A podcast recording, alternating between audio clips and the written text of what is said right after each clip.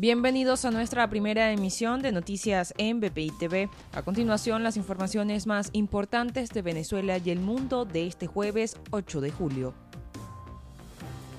El juez Carl Henry de informó que el presidente de Haití recibió 12 impactos de bala, dos en la cara, dos en el pecho, uno en el abdomen y tres en la cadera.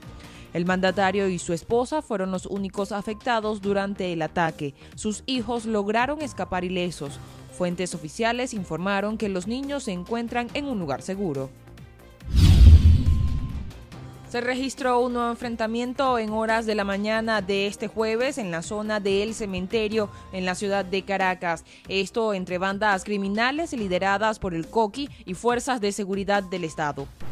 Debido al tiroteo, vecinos de la zona han denunciado que balas perdidas han impactado en algunos apartamentos y también fueron cerradas las principales vías de ingreso, como la avenida Páez, O'Higgins y Terán.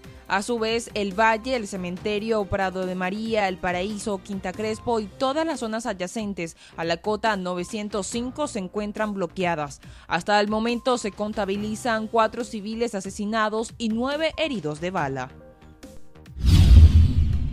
Nicolás Maduro designó al mayor general Domingo Antonio Hernández de Lares como comandante estratégico operacional de la Fuerza Armada Nacional Bolivariana, reemplazando a Remigio Ceballos, que aún se desconoce si ocupará un nuevo cargo en las Fuerzas Armadas. En el mismo acto se ratificó como ministro de la Defensa Vladimir Padrino López.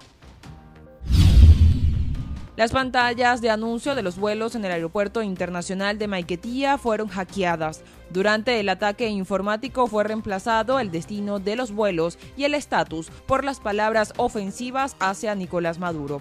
El hecho se lo adjudicó un usuario en Twitter en el que explicó que se buscaba detener a un hombre que no tuvo nada que ver con el hecho. Para el desarrollo de estas y otras informaciones, los invitamos a sintonizar nuestra señal en vivo y contenido on demand en bpitv.com o a través de Roku, Apple TV, Amazon Fire y nuestro canal de YouTube. Síganos en las redes como arroba bpitv.